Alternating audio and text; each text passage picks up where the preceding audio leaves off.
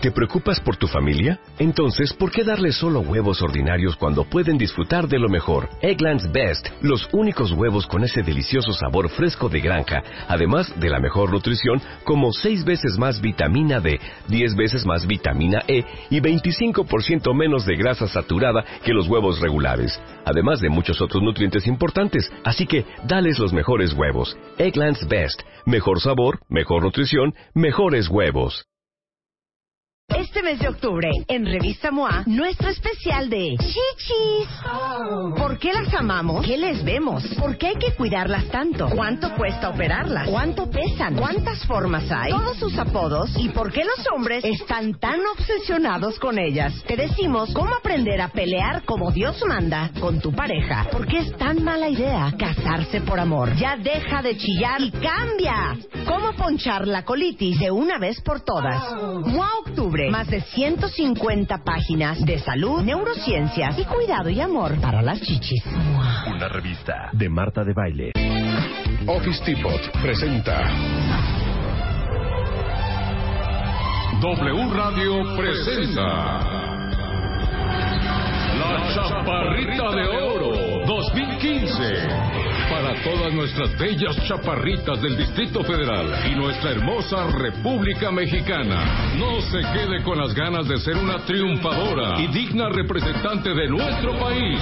Inscríbase ahora e ingrese a www.wradio.com.mx y martadebaile.com y consulte las bases. La Chaparrita de Oro 2015. Solo por W Radio.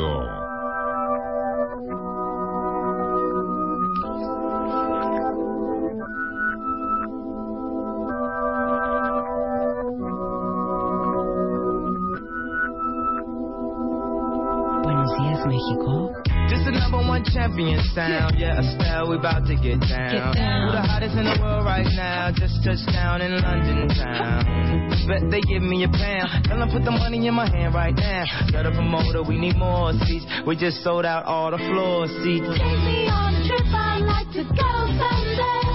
Qué triste, yo pensé que ese promo que con que entramos en la chaparrita de oro era presentándome a mí, la chaparrita de oro por excelencia. Claro, tú eres la chaparrita de oro por excelencia, pero estamos conminando a todas las chaparritas bellas de este país para que se inscriban en nuestro segundo certamen de este certamen de altura, la chaparrita de oro 2015. Oigan, lo lanzamos la semana pasada y acuérdense que tienen hasta el día 11 de noviembre para inscribir a su chaparrita favorita.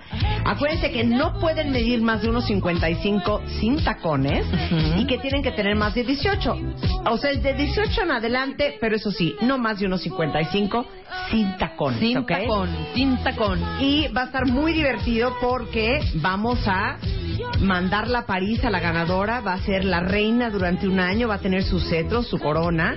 Y acuérdense que para inscribirse dentro de nuestro certamen de altura La Chaparrita de Oro, tienen que entrar a wradio.com.mx o martadebaile.com, mandarnos su IFE, su foto de cuerpo completo, su, la foto de su cara, la foto del perfil izquierdo y del perfil derecho.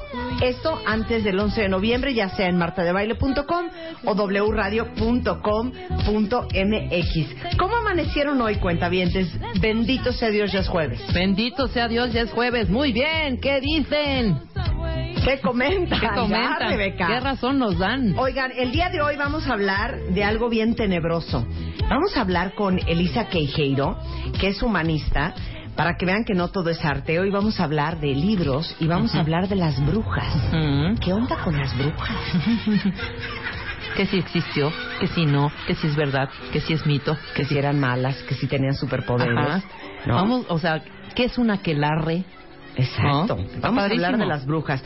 También va, va a venir con nosotros el doctor Erwin Chiquete, que es eh, neurólogo. Vamos a hablar de las enfermedades vasculares cerebrales, porque hoy es el Día Mundial de la Enfermedad Vascular Cerebral. Pero hablando de brujas y de miedo, vamos a empezar con Juan Manuel Alvarado. Vamos a hablar de un tipo de miedo que no tiene que ver con brujas, que no tiene que ver con Pócimas. es espiritismo, que no tiene que ver con, con fuerzas mm, Demoníacas. del más allá ni demoníacas. O sea, es el miedo simple y llano. Claro. ¿Ok? ¿Quién de ustedes siempre en su corazón, en su mente, ha dicho, ay, es que un día me voy a animar a dejar este trabajo, que la verdad es que ni me gusta ni me apasiona, y voy a aventarme a poner mi negocio? Y así como dicen eso, acto seguido dicen, ¡ay, nanita, qué miedo! ¡Qué mello! qué mello hacerlo, porque qué mello no tener una una quincena, qué mello no tener un fondo de ahorro, qué medio no tener, qué miedo no tener una fore, qué miedo no tener una gran empresa que te respalde, qué miedo la incertidumbre, qué miedo, qué miedo hacer una empresa, qué miedo aventarte y con los años más miedo te da porque no es lo mismo aventarte, Juan, cuando tienes 22 años que cuando tienes cinco bocas que comer y una mujer o un hombre que está de no, gorda, espérate, yo necesito tu apoyo, no me vas a dejar aquí sin un ingreso adicional. O que le dices, oye, mi amor, no vais a dejar tu chamba y hacerlo de tu negocio, güey, y luego con qué vamos a pagar las colegiaturas. Entonces, vamos a hablar de cinco pasos para descubrir cuándo tienes una gran oportunidad y cuándo es el momento de dejar de quejarte con Juan Manuel Alvarado, que es fundador del grupo AMB Design, fundador y director de Founders into Funders, que es un fondo de capital emprendedor de alto impacto que tiene por objetivo transformar a México a través de la creación de la siguiente generación de emprendedores. Tú mismo, siendo gran mentor para emprendedores y siendo en su momento un gran emprendedor, ahora sí que puedes hablar desde los dos lados de la barda. Es correcto. Ahorita te faltó tal vez el miedo a pagar la quincena a los trabajadores que van a estar contigo, ¿no? Exacto, la raya, también, hombre. qué, ¿Qué miedo. tal si no llego? Y si me traigo a mis cuates de, güey, salte de tu chamba, güey, vente a trabajar conmigo. Y si luego no tengo con qué pagarle. ¿Cómo le haces, no? Qué No. miedo, como bien dices. Mira, de nada va a servir platicarles aquí como el ABC o los cinco pasos para poder descubrir una gran oportunidad si además de estos cinco pasos no vencemos el miedo. Es decir, el miedo a emprender, el miedo a aventarte, el miedo a animarte, como tú decías, que es bien importante y yo creo que es aún más importante Claro. que los cinco pasos. Ahora, fíjate, algún, un- alguna vez eh, Roberto Murey, eh, que estuvo aquí cuentavientes hablando de liderazgo, dijo algo que se me quedó muy grabado. Dijo, a la gente exitosa tendemos a ponerles superpoderes. Como que creemos que son gente con un IQ súper privilegiado, o gente que tenía eh, un fideicomiso impresionante, o gente que viene de familia de mucho dinero, o gente que tiene características de veras superpoderosas. Y no nos damos cuenta, pienso yo, que la gente exitosa y la que nunca hizo mucho de su vida, la única diferencia es que algunos fingieron tener, no tener miedo y otros se volvieron víctimas de su miedo. Porque tú como emprendedor o yo o todos ustedes que están afuera que emprendieron un negocio, claro que teníamos miedo, nada más que fingimos no tenerlo. Claro, y, y aquí claramente la mentalidad tiene que ver con esto, ¿no? Y la limitación nos la ponemos nosotros. O sea, nosotros... O sea, tú tuviste miedo cuando emprendiste. Sí, pero digamos que el miedo, como tú bien lo dices, yo estaba mucho más joven y esa parte creo que ayudaba mucho, ¿no? Pero en aquella época este miedo a decir, oye, si no hacen las cosas, oye, yo fui a tal universidad y en mi casa voy a voltear y van a decir, oye, ¿qué pasó, no? ¿Por qué te contratas? Yo, o ¿por qué, por no te contratas en un gran corporativo? Antes era mucho más cool este contratarte en un corporativo y ahora es mucho más cool ser emprendedor. Claro. ¿no? En la- hace varios años la gente decía, oye, yo voy a salir de la universidad, me voy a contratar en tal parte, voy a viajar en primera, voy a quedar en mejores hoteles, etcétera. Ahorita esto ha cambiado, ¿no? Los emprendedores realmente están haciendo las cosas de manera distinta. Y empezamos por el tema de miedo, porque de veras ese es el paso uno. Y yo sí se los acepto abiertamente, que yo hasta lloraba por miedo.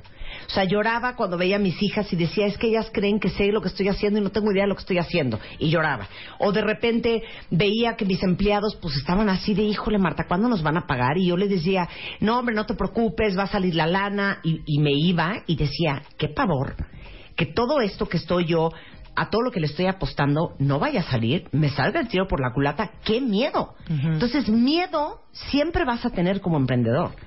El chiste es que no te conviertas en la víctima de tu propio miedo.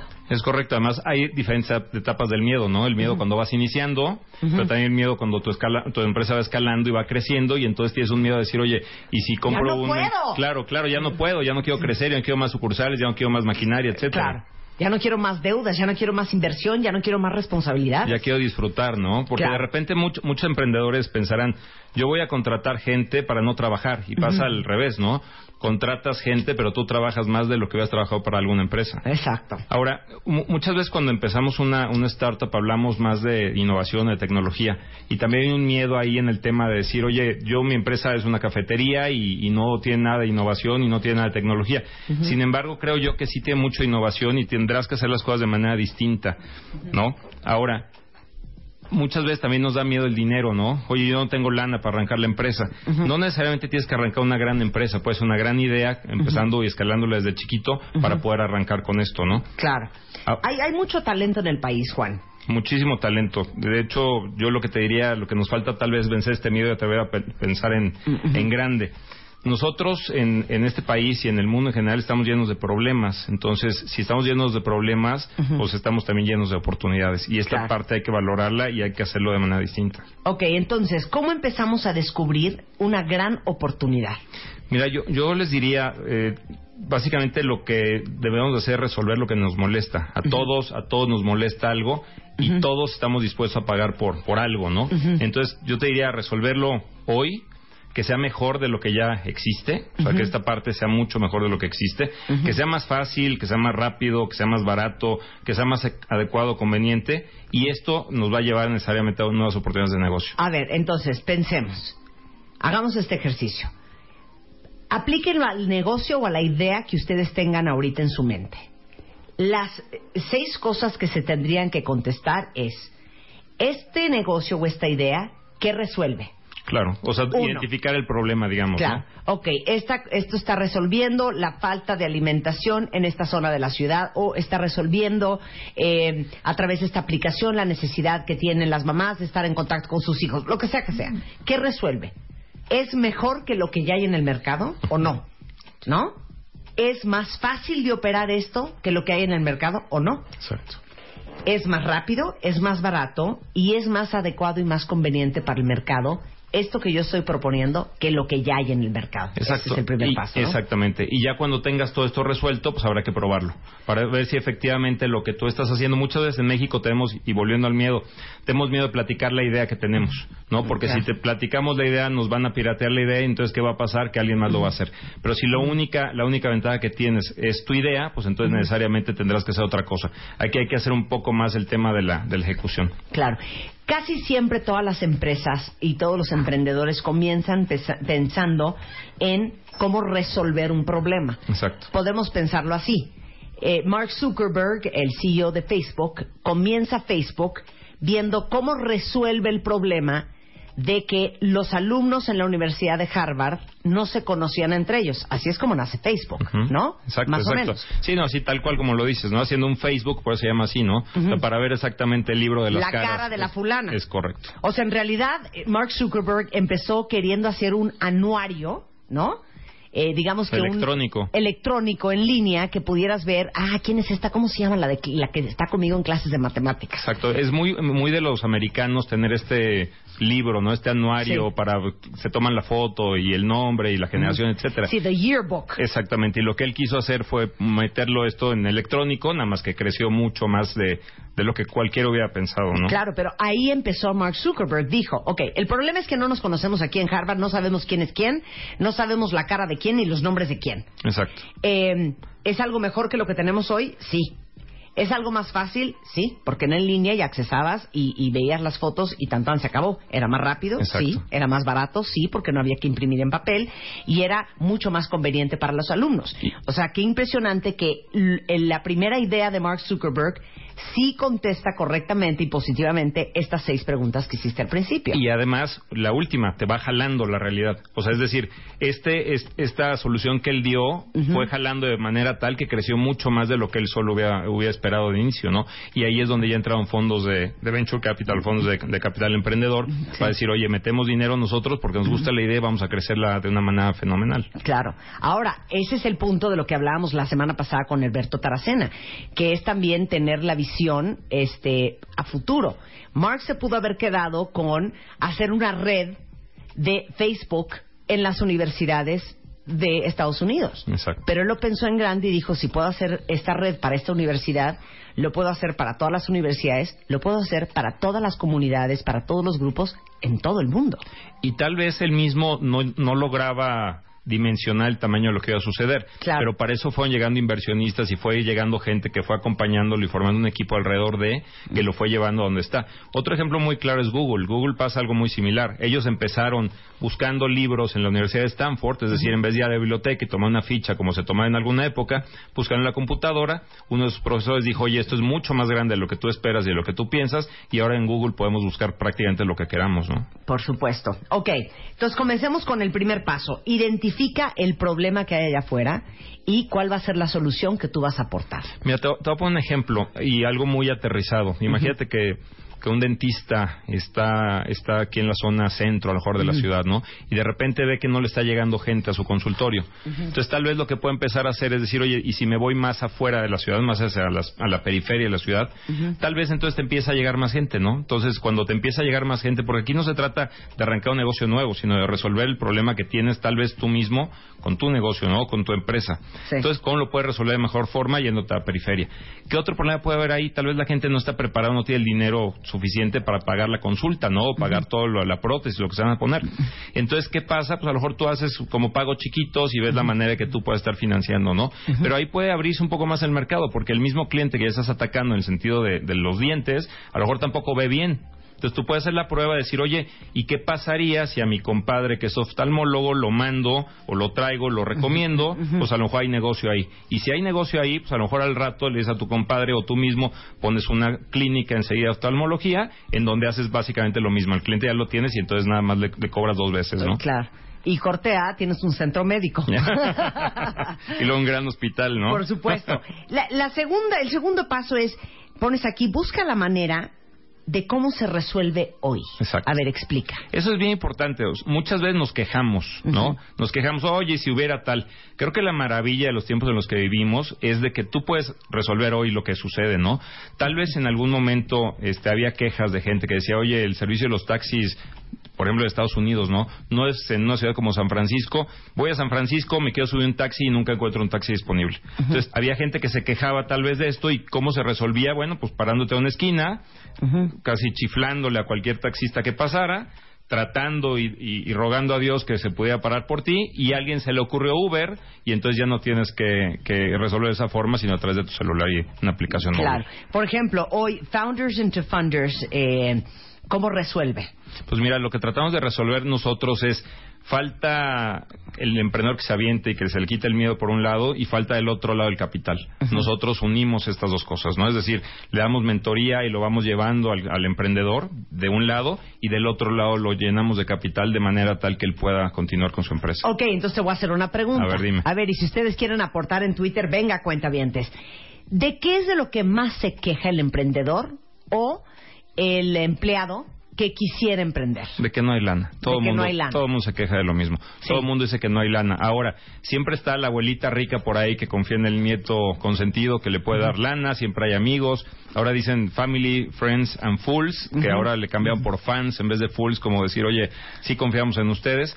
Y esta parte creo que ayuda mucho, ¿no? Es decir, nosotros en, Founders into Founders lo que hacemos es tratar de encontrar esos emprendedores que están sobresaliendo y que no tienen miedo a aventarse, el que se animan, que forman un equipo de emprendedores interesante que los podamos apoyar y guiar en, en- en sus empresas. ¿Tú dirías que el dinero no debería de ser un obstáculo para hacer tu empresa? Mira, en Estados Unidos no es obstáculo. O sea, cualquier idea, aunque sea en PowerPoint, levanta dinero en Estados Unidos. Y siento que la tendencia en México es hacia allá. Cuando tú y yo empezamos con nuestras empresas, la verdad es que era muchísimo más complicado que ahora, Claro. ¿no? En tu caso, los, los, los, este, la, la gente confía en ti, ¿no? Los, los- la, la publicidad que hacías Sí, y toda claro. esta parte, ¿no?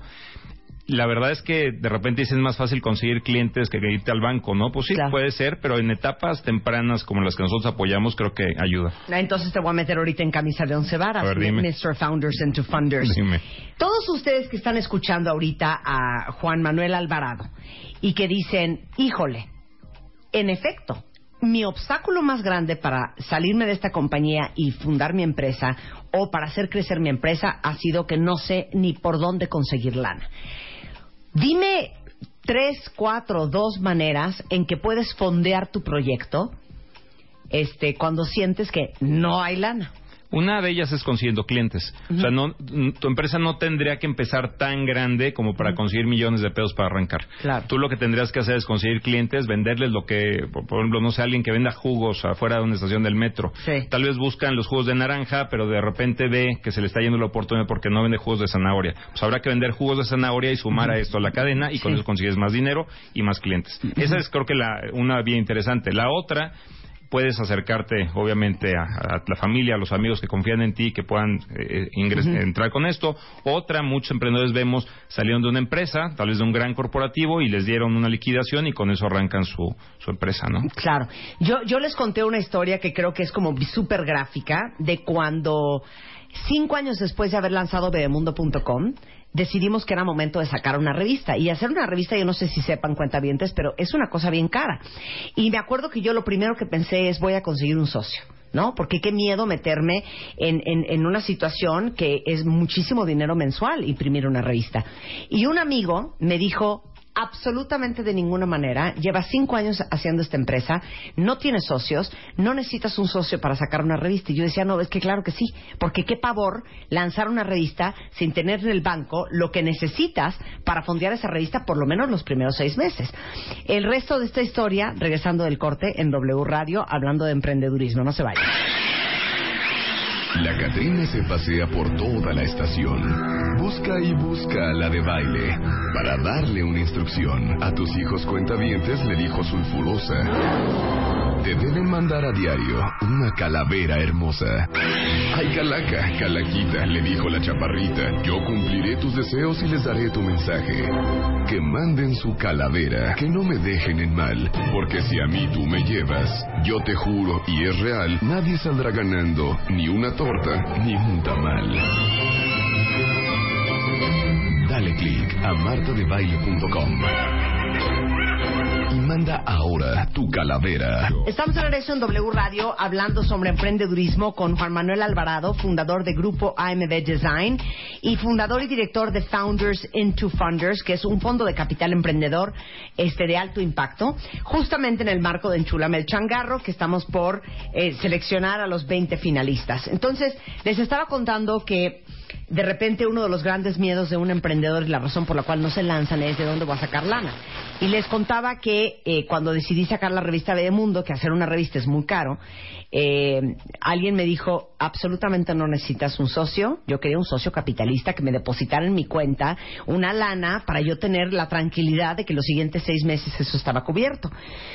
Y para que vean que, como dicen los gringos, where there's a will, there's a way, donde hay voluntad, hay camino, decidí hacer un domi de la revista y salir a venderle el proyecto a mis clientes. Y fui con Disney, y fui con Gerber, y fui con Nestlé, y fui con Pfizer, y fui con Wyatt, y les enseñé el proyecto, y lo que yo les vendí fueron cierta cantidad de páginas en el primer año de lanzamiento de la revista. Como traíamos un buen historial y teníamos un muy buen servicio con los clientes por bebemundo.com, nos dijeron va. Y la verdad es que al final, el lanzamiento de la revista Bebemundo fue financiado por mis mismos clientes y por la publicidad de la revista Que esa es una magnífica manera de, de de hacer esto. financiarte. Exactamente. Si yo hubiera esperado, cuentavientes, a que mi papá, mi mamá, mi hermano, mi prima, mi tía, un amigo rico, un fondo de inversión o un banco me dieran dinero para lanzar la revista, probablemente nunca lo hubiera lanzado. Exacto, porque además también tienes que pensar muchas veces que vas a empezar en chiquito, ver que la oportunidad está grande, pero basado con estos clientes puedes irla creciendo, ¿no? La puedes ir desarrollando, que eso me parece muy interesante. Claro. Ok, vamos con el punto número tres de los pasos para descubrir una gran oportunidad oportunidad. Mejóralo. Tú pusiste el ejemplo hace ratito de Facebook. Eh, Facebook no fue el- el- la primera red social que, que existió, ¿no? En ese sentido. Pero ellos mejoraron la experiencia del uso de la, de, de- de la gente, ¿no? A ver, ¿quién competía con Facebook? Pues mira, ICQ. Hi-Fi, por Ajá. ejemplo, claro. Buenísimo. MySpace. MySpace, MySpace. ya valieron. Ya valieron, claro. Aquí todo, dicen los gringos que es de ejecución todo, ¿no? Aquí tiene que ver completamente con eso, ¿no? Facebook te presentaba una mejor manera de hacer las cosas y de hecho hoy día cuando Facebook arrancó, y a lo mejor ya no nos acordamos porque ahora lo vemos en el celular, pero Facebook arrancó y lo veías en tu PC. Entonces, digamos que hoy día Facebook empezó a comprar empresas como WhatsApp o como Instagram, porque en una de esas la experiencia ya no hubiera sido tan agradable de Facebook versus las otras, ¿no? Claro. Y entonces empezó a hacer eso. Entonces ellos mejoraron esta manera en la que alguien ya hacía las cosas y basado en eso empezaron a tomar mercado. Entonces, eh, tu consejo para todos los emprendedores que te están escuchando ahorita. Pues aquí básicamente lo que tienes que hacer es entender el problema, buscar cómo se resuelve hoy y mejorar esa forma, ¿no? O sea, cómo lo vas a resolver o cómo lo vas a mejorar, tienes que ponerte a trabajar para ver exactamente cómo está la experiencia del, del consumidor. Claro, que es un poco eh, un caso que hemos hablado mucho en este programa, el caso de Starbucks. El gran plus que tiene sobre cualquier cafetería es que mejoró la experiencia de ir a comprar y a tomar café. Claro. Simplemente porque puso unos sofás y unas sillas padres Sí, y un y buen café. Y además ellos tenían una, una, una clara visión, ¿no? Es decir, ellos decían, a ver, es como tu tercer hogar o tu tercer lugar, ¿no? Estás en tu casa, estás en tu oficina, pues ahora también quiero que estés en Starbucks. Y mucha gente hoy día prefiere estar en un Starbucks que estar en su oficina, ¿no? Entonces, Claro. digamos, se volvió a lo hasta en el segundo lugar de mucha gente, ¿no? Claro, entonces ellos son un caso perfecto de cómo mejoraron la experiencia de ir a comprar y tomar café. Exacto, cuando, cuando lanzamos Enchúlame el changarro aquí contigo, básicamente alguien nos preguntaba de una cafetería, oye, esto de la cafetería es, es innovación. Por supuesto que es innovación, ¿no? Ves Starbucks, es una cafetería que está en todas partes del mundo, en todas partes bajo el mismo concepto y a la gente le encanta ir a tomar café. ¿Será el mejor café o no el mejor café? Eso lo decidirá la gente que lo toma, ¿no? Pero digamos que es el mejor lugar para tomar café, puede ser que sí. Claro, y, y fíjese qué increíble, con una tontería tan tonta como un Wi-Fi. Claro, claro. Que tú sabes que si no tienes conexión, te sientas en un Starbucks y te conectas. Claro, claro. O sea, fíjese ese valor agregado tan que parece tan irrelevante lo relevante que fue Y para ahí es Starbucks. mejóralo, ¿no? Como Claro. ya tomabas café, ahora Claro. le metes wifi, le metes unos buenos sillones y entonces ya mejoraste la experiencia. Por supuesto. Ok, pruébalo. Claro. Es el cuarto paso. Ahora, se dice padre en un papelito ponerle, oye, ¿qué crees? Vamos a probar, vamos a ver que la gente se quiera meter a tomar café en sillones y con wifi, pero hay que probarlo. No hay que probarlo en una escala pequeña tal vez de inicio. Yo siempre les recomiendo a los emprendedores, si vas a fallar, falla lo más rápido que puedas. ¿No? Para que cueste lo Sí, menos posible. rápido. Rápido. Si te va a fallar el- la empresa, el negocio, la idea, falla lo más rápido que puedas, porque así vas a gastar menos dinero, hay menos costo de oportunidad, es menos desgaste para todos. En tu casa seguramente van a decir, bueno, fallaste en un mes y no en tres años, ¿no? Claro. Ya cuando son en tres años, digamos, ya deberías de haber cambiado las, A ver, las dame cosas. una, da- compártenos una experiencia personal tuyo, Ajá. tuya, de haberte equivocado, pero bien rápido. Mira, nosotros eh, en la empresa que fundé hacíamos dos cosas, hacemos dos cosas porque la empresa existe. Eh, una parte es fabricar en casa y otra parte es importar. Ajá. ¿no? Fabricar en casa se refiere en Pero nuestras ¿qué es lo que. Explícale a todos cuál No, es tu no, empresa. no. Grupo MB tiene cuatro marcas. Una de ellas se llama Acento Mexicano, otra Motivo, Vivant y Accent Corner. Y básicamente lo que hacemos nosotros es que vendemos a través de cuatro canales diferentes a grandes cadenas comerciales, a tiendas especializadas, regalos corporativos y todo el tema de e-commerce. Entonces, ¿qué fallamos rápido? Empezamos a importar, pensamos que era muy sencillo importar, este no era tan sencillo como pensamos, pero de entrada lo fallamos rápido y lo que teníamos que fallar lo hicimos y entonces entendimos que el tema de fabricar aquí en México era mucho más rentable para nosotros. Por supuesto. Entonces, equivóquense. Pero, pero, rápido, claro. Pero rápido. Aquí el miedo, como decíamos al principio, a, equi- a equivocarnos, a fracasar, creo que no aplica, ¿no? Al final del día, bueno, te podrás equivocar y podrás cambiarlo. En el fondo decimos mucho pivotear, que es una, una palabra que usan mucho los americanos en el sentido de ve cambiando, ¿no? Ve pivoteando, ve moviéndote hacia donde tú piensas que van Fíjate que nosotros aquí en el programa y se los hemos compartido cuentavientes, de hecho yo participé en una de ellas, el concepto del fuck up night, que es un Claro. el, eh, que es una noche en donde pues gente conocida, reconocida, exitosa, eh, de alto perfil va y comparte no los éxitos que ha tenido en su vida, sino los grandes errores que ha cometido. Y yo creo que al final nos da mucho miedo cometer errores, pero les digo algo, de los errores es en serio de lo que más se aprende. ¿Cuál ha sido tu fuck up más grande, Juan? Venga. De- déjame decirte antes de, de Fuck Up Nights, la verdad es que es impresionante el esfuerzo que se hace, porque como tú decías, este tema de, de Del fracaso. Del fracaso, del miedo, etcétera, y de compartirlo, ¿no? Muchas veces los emprendedores dicen, ah, claro, a Jonel siempre le fue bien, ¿no? No, o sea, de repente tienes fracasos, tienes fallas, etcétera, y necesitas compartirlo con alguien, ¿no? Porque una de las cosas que pasa con los emprendedores es que te sientes muy solo. Claro. Entonces, te sientes, tú decías de inicio, ¿no? Sí. Con quién ibas y lo rebotabas. Híjole, es complicado, ¿no? Porque de repente hasta el estatus te lleva a decir, oye, él no fracasa, ¿no? Marta no fracasa. Entonces, ¿cómo puedes hacer esa parte? Claro. Yo te voy a platicar, una experiencia que tuvimos complicadísima fue un... Vendimos un container, un contenedor, de, un tráiler, digamos, de mercancía a uno de nuestros clientes y entregamos después de muchísimo esfuerzo que, que hicimos, lo entregamos y se lo robaron a nuestro cliente saliendo de la Ciudad de México, ¿no? Era un, un pedido de exportación. Y esa parte, imagínate, decíamos, ¿cómo vamos a solucionarlo? ¿Qué vamos a hacer? ¿Qué vamos a resolver? Afortunadamente, la mercancía está asegurada, nuestro cliente nos habla y nos dice, oye, no te preocupes, no hay problema, pero ese problema que veíamos nosotros y que estábamos a punto de llorar, gracias a él, nos, met- nos dio una, una gran oportunidad de surtir otra vez el mismo pedido y entonces poder empezar a entregarle al cliente de manera habitual. Claro, pero ¿cómo resolviste ese, ese, Pues aquí, foco? aquí básicamente nos anticipamos, ¿no? O sea, aquí el tema era, pues estaba asegurada la mercancía. Muchas veces nosotros tratamos de, por miedo a gastar más tal vez, el De tema ahorrar. de ahorrar, ¿no? Sí. Dices, si, si, si paga un seguro, nosotros nos anticipamos y creo que lo resolvió de una manera anticipada, ¿no? claro. Pero ese gran problema que en algún momento pudo haber sido, se convirtió en una oportunidad inmensa para nosotros. Claro, pero si esa mercancía no hubiera estado asegurada, la gran lección hubiera sido, ahora sí que eh, lo barato cuesta caro. Muy caro, ¿no? muy y caro. hubieras, a partir de ese momento, hubiera to- de- tomar la decisión de nunca jamás mandar mercancía que no estuviera asegurada. Por supuesto, ¿no? porque al final del día mucho es eso, ¿no? Si pago el seguro, tal vez no tengo para pagar la nómina,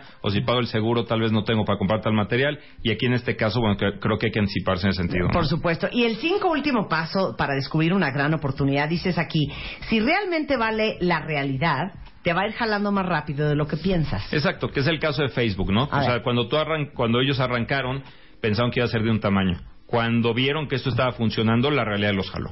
O sea, todo mundo quería ser parte de la red, todo mundo quería estar en Facebook. Hoy hay mil millones de personas metidas en Facebook. Entonces, la realidad les ganó y la realidad los fue jalando mucho más rápido de lo que ellos iban pensando. Ahora, en un inicio, cuando a- tal vez a Zuckerberg se le ocurrió hacer Facebook, pues hubo un par de gentes que le metieron un poco de dinero y se acabó.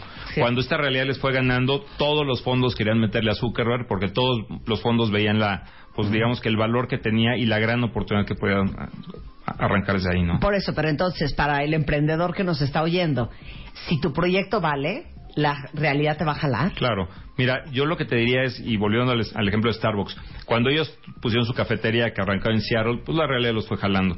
Y esta realidad los puso porque todo mundo quería, oye, si en Seattle ya está, también quiero en Nueva York, y después quiero en Arizona, y después quiero tal. En México, y después hacia Asia, y en Europa, y en todas partes. Y ellos... Entiendo que la idea originalmente era un tema más como aquellos cafés italianos que tienen, que están en la calle, y que etcétera, ¿no? Y pues en Italia resulta ser que también ya hay Starbucks, ¿no? Entonces digamos que la realidad los jaló y los posicionó mucho más allá de lo que ellos tal vez hubieran pensado. O sea, ahora sí que flojito y cooperando. flojito y cooperando, exacto. Flojito y cooperando. Oye, bueno, como ustedes saben, les comentamos que tenemos más de 2.904 compañías registradas en Enchúlame el Changarro. Y vamos a tener eh, reuniones con estos 10 finalistas para justamente ayudarlos, guiarlos, aconsejarlos y prepararlos para hacer un sales pitch que va a suceder el 13 de noviembre aquí en el programa con únicamente cinco compañías finalistas y de ahí va a salir una que es a quien le vamos a invertir, como ustedes saben medio millón de pesos en efectivo, eh, un crédito de Bancomer por eh, 500 mil pesos, más un año de Easy, más eh, un fondo de 150 mil pesos cortesía de Office Depot, más un fondo de 100 mil pesos cortesía de HP, más un estudio de mercado con un valor de 150 mil pesos cortesía de Lexia Global Solutions y también una eh, maestría, una beca para una maestría en el IPADE, que es eh, la Escuela de Negocios. Todo eso vamos a invertirle a solamente una compañía de uno de ustedes cuentavientes, pero al final esto acaba siendo un gran ejercicio para darse cuenta que sí necesitamos más cultura emprendedora en México, pero que lo que más necesitamos son mexicanos más valientes, ¿no? Exactamente. Entonces, ¿qué vas a estar buscando en Enchúlame el Changar? Pues mira, ¿Cómo los vas a evaluar? mu- mucho de lo que vamos a estar buscando en Enchúlame en Changarro va a tener que ver con la pasión de los emprendedores por lo que hacen, ¿no? Mucho el tema de la pasión y otra cosa que nos va a gustar mucho encontrar en los emprendedores es que el equipo de emprendedores ¿sí? sea muy sólido, que se puedan complementar. Tú mencionabas hace rato, cuando yo arranqué estaba sola y buscaba un socio, pero tal vez el socio lo único que te iba a aportar era dinero. Y el dinero lo resolviste volteando a ver a, a, los anunciantes y decir, oye, tengo clientes y me van a meter, me van a meter más lana. Ahora, si aquí solo resuelve un socio capitalista ese problema, no va a hacer mucho sentido. Tal vez valdría la pena ver quién vende, si fuera algo de tecnología, quién tiene que ver con la tecnología, o si fuera otro tipo de empresa, quién va a administrar bien. O sea, que digamos que los empresas se complementen y que nosotros veamos un super equipo emprendedor nos encantaría encontrar como una siguiente generación de emprendedores a través de tu programa y que a lo mejor en la temporada 2 de Enchúlame el Changarro esto pudiera ser como ya no 2.900 sino 5.000 o 6.000 em empresas o emprendedores que estén participando. Déjenme decirles que este es un gran ejemplo de que un buen emprendedor nunca se da por vencido. Eh, seas parte de uh, los finalistas de Enchúlame el Changarro o no, hay que seguir adelante. Y dos, que va a ser súper interesante para la parte 2 de Enchúlame el Changarro en el 2016 ver eh, cómo con el apoyo de estos seis talentosísimos expertos en, Venture Capital eh, logramos eh, hacer crecer a la empresa que seleccionemos en, en un año, ¿no? Claro, y, y creo que para los cuentavientes va a ser súper interesante escuchar cuál fue la evolución de la empresa ganadora en este año, ¿no? O sea, sería increíble saber, oye, la empresa que ganó estaba en este, en, eh, este nivel de en este nivel de facturación, de sucursales o del tipo de empresa que sea, y miren un año la película cómo corrió y cómo mejoró. ¿no? Por supuesto, no se vayan a perder el programa eh, cuando traigamos a los cinco finalistas de 2.904 participantes eh, aquí en W Radio. Vamos a tener live stream, vamos a periscopiar y van a poder ver a estos cinco cuentavientes emprendedores sentados enfrente de los seis jueces, siendo entrevistados, viendo cómo venden su compañía y van a saber ustedes de todas las compañías que aplicaron quién se va a llevar esta inversión. Muchas gracias, Juan. Es un placer tenerte acá. No, muchas gracias por la invitación. Oye, y si te quieren contactar, ¿dónde te encuentran? Pues mira, el, Twitter de, Founders es este Founders into Fun. El mío personal es arroba JM Alvarado B de Bueno. Cualquier cosa que quieran nos pueden contactar, contactar por ahí. Encantados de, ayudar. Muchas gracias, Juan. Un placer tenerte acá. Muchas gracias a ti, Marta. Office Depot presentó este mes de octubre, en Revista MOA, nuestro especial de chichis. ¿Por qué las amamos? ¿Qué les vemos? ¿Por qué hay que cuidarlas tanto? ¿Cuánto cuesta operarlas? ¿Cuánto pesan? ¿Cuántas formas hay? Todos sus apodos y por qué los hombres están tan obsesionados con ellas. Te decimos cómo aprender a pelear como Dios manda con tu pareja. ¿Por qué es tan mala idea casarse por amor? Ya deja de chillar y cambia. ¿Cómo ponchar la colitis de una vez por todas? MOA Octubre más de 150 páginas de salud, neurociencias y cuidado y amor para las chichis. Una revista de Marta de Baile.